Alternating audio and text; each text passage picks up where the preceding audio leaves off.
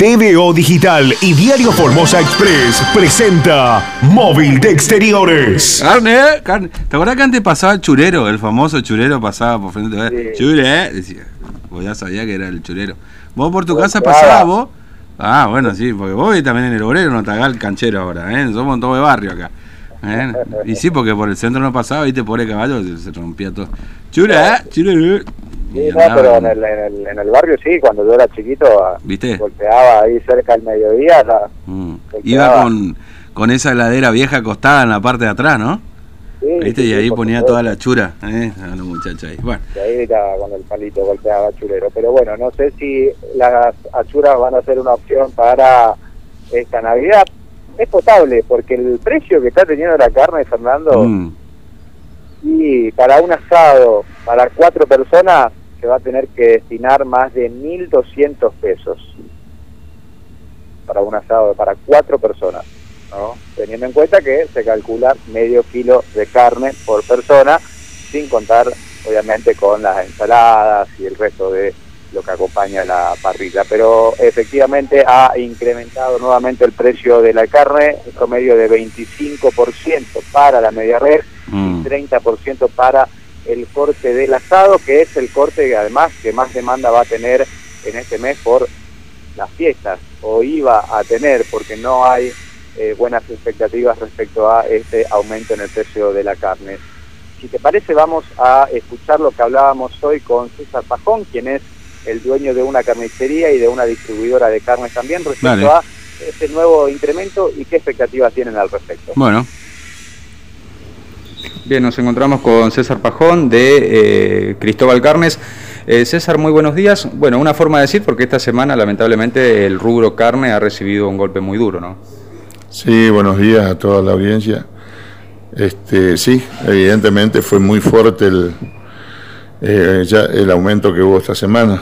Ya venía habiendo aumentos paulatinos de 2%, 2%. La cuestión es que esta semana ha pegado un salto bastante, bastante grande. Resumiendo, en total tiene que haber subido más o menos, calculo, un 25-30% las medias res. Lo más grave está en el tema del asado, que hay dos factores. Uno, que han aumentado de golpe un 25%, un 30%. Aducen de que no hay, de que no hay calidad, de que no hay asado, y lo estoy viendo porque esta semana estamos pidiendo lo que pedimos normalmente, porque nosotros también somos mayoristas, distribuimos de una abastecedora, y me dicen que no, no se consigue, que no hay asado en todo el país para la demanda que, que puede existir. Así que, y ha aumentado de una manera violenta, ¿no? Violenta. Este, así que no sé qué irá a pasar, ¿no? Estamos todos preocupadísimos. Claro, el impacto de este aumento recién se va a ver este fin de semana con, con las ventas de este fin de semana, ¿no? Eh, pero ¿cómo venía el consumo ya de carne? ¿La gente venía comprando mucho, compraba lo justo?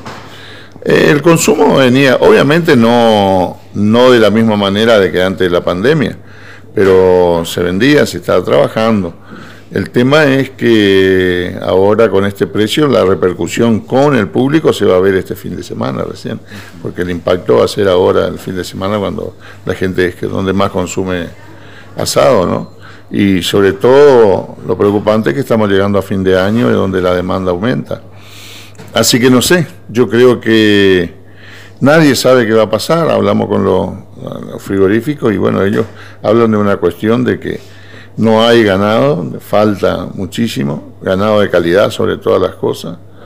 Y bueno, este, acá creo que se impone de que haya una, un- algo de una concertación, una mesa en donde se reúnan todos los, todas las patas, ¿no? El gobierno, los frigoríficos, los productores, y vean el porqué de esto, ¿no es cierto? Hay muchísimos factores que aducen los productores, que estaban trabajando pérdidas, eh, de que el alimento para los animales, por ejemplo, lo que hacen filo, que es la mayoría de los que generan ternero, el maíz y todo lo demás han sufrido muchísimo aumento. Pero yo no veo que el gobierno en ese aspecto haya, haya tratado de negociar y ver por qué, ¿no es cierto? Hay que ir ahí, porque todos estos remedios paliativos que quieren poner de, una, de precios testigos, eso no va a servir porque este, a nosotros los frigoríficos nos están vendiendo casi el doble de lo que ellos están ofreciendo al, al mostrador. Así que no sé qué será. Claro, sería Y más si como va a haber demanda, ¿no? No sé, no sé, más que no sé, la verdad que es incomprensible porque ese precio no, es casi está la mitad de lo que nos vende el frigorífico a nosotros de costo, ¿no? Claro, eh, además sería más como un parche que como atacar la, solución de fondo, que es lo que preocupa a ustedes, que tienen empleados, tienen locales, o sea, tienen bastantes costos para poder trabajar, ¿no? No, no, evidentemente, evidentemente el problema es que de esta escasez se suman muchos factores, la misma pandemia que con su cuarentena que ah, por mucho tiempo ha impedido que se trabaje normalmente los que son productores. Este, eso se está, se está notando ahora. Eh, la seca, problemas de pastizales, un montón de cosas que han incidido para que los animales no tengan la gordura necesaria como para, para salir a, la venta, aunque en general acá en Formosa se vende afuera y los terminan de engordar en, eh, digamos, en los frigoríficos, ¿no? Eh, se ve con preocupación, se aumentó la carne ahora esta semana. ¿Podría ser el último momento o antes de la fiesta podría llegar a haber una sorpresa? ¿Qué es lo que le comentan los frigoríficos? Mira, la verdad yo ya no me animo más a, predecir nada. Ya nos habían dicho de que nos iba a aumentar más y de golpe nos pegaron un aumento. Todo depende de la, oferta, ¿no? Todo depende. Cada vez que uno se eche, pero dijiste que no iban a aumentar más y no, uno mira Liniers, que es donde el precio de referencia de a qué precio están los animales en pie y sufren incremento. Uno ve el dólar que está ahí arriba, uno ve que los insumos suben, entonces obvio que va a seguir subiendo, no es artificial esto. Pero yo creo que sí hay una política de concertación, de hablar y de dialogar, y todos ponen un poquito, podría llegar a frenarse esta locura, ¿no? La última pregunta que le hago César, eh, entonces, el asado también eh, ronda un 30% del aumento. ¿Con este aumento en qué precio rondaría el kilo de, la costilla? Mira, la costilla buena, digamos, de ternero y novilito está arriba de los 600 pesos. 630, 660. Ese es el valor de la costilla buena. Otro tipo de costilla nosotros no, trabajamos, no tengo idea de cuánto estará, pero sé que la vaca también está cara, ¿viste? Así que no sé. Se aplica todo el aumento. Exactamente. Bien, César, muchas gracias. No, de nada. Bueno, yo creo que hay una frase que dice ahí eh, el, hombre, el carnicero, el amigo. Eh, no hay asado en todo el país, tiro. ¿eh? Sí. Es tremendo, ¿viste? En una, se supone en un país ganadero, en una provincia ganadera, porque si vos te fijás, en Formosa este, se produce mucho ganado. Por supuesto, este, eh, somos económicamente también es uno de los rubros más importantes, hablando de, hoy más temprano justamente lo decíamos, en el sector este, de ingresos genuinos, si querés, eh, y que te digan que no hay asado en todo el país, en un país netamente ganadero y consumidor de carne a su vez, es muy fuerte, ¿no? Este, y, y, si bien es cierto que, como lo decíamos hoy más temprano, en realidad lo decíamos ayer, que lo del bono Infran o de cualquier gobernador, de cualquier intendente, es un parche en este contexto inflacionario, un programa como carne para todos, precios cuidados, es apenas un parche a la inflación que vivimos, es la única política que parece implementarse, ¿no? Y evidentemente sí. ¿Por qué? Porque aquí lo decía, siendo distribuidores, ¿no? siendo mayoristas también, eh, tienen, digamos, otro tipo de, visión o tienen una visión más clara respecto a esta cuestión y decía, eh, no va a servir. Mm. No, nos olvidemos que hoy es ministro de Agricultura de la Nación alguien que estuvo en Formosa,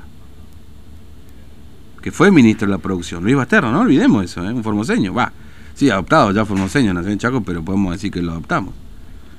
Es el ministro de Agricultura, no dijo ni mu el tema de carne, ¿no?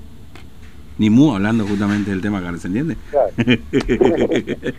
bueno. Eh, está, viste, falta, falta carne, falta, falta falta todo ahí. Eh. ¿Mm? Pero, no, que digo, falta la carne y falta también la falta política, falta la presencia o la aparición de lo que están en, en el área. Sí.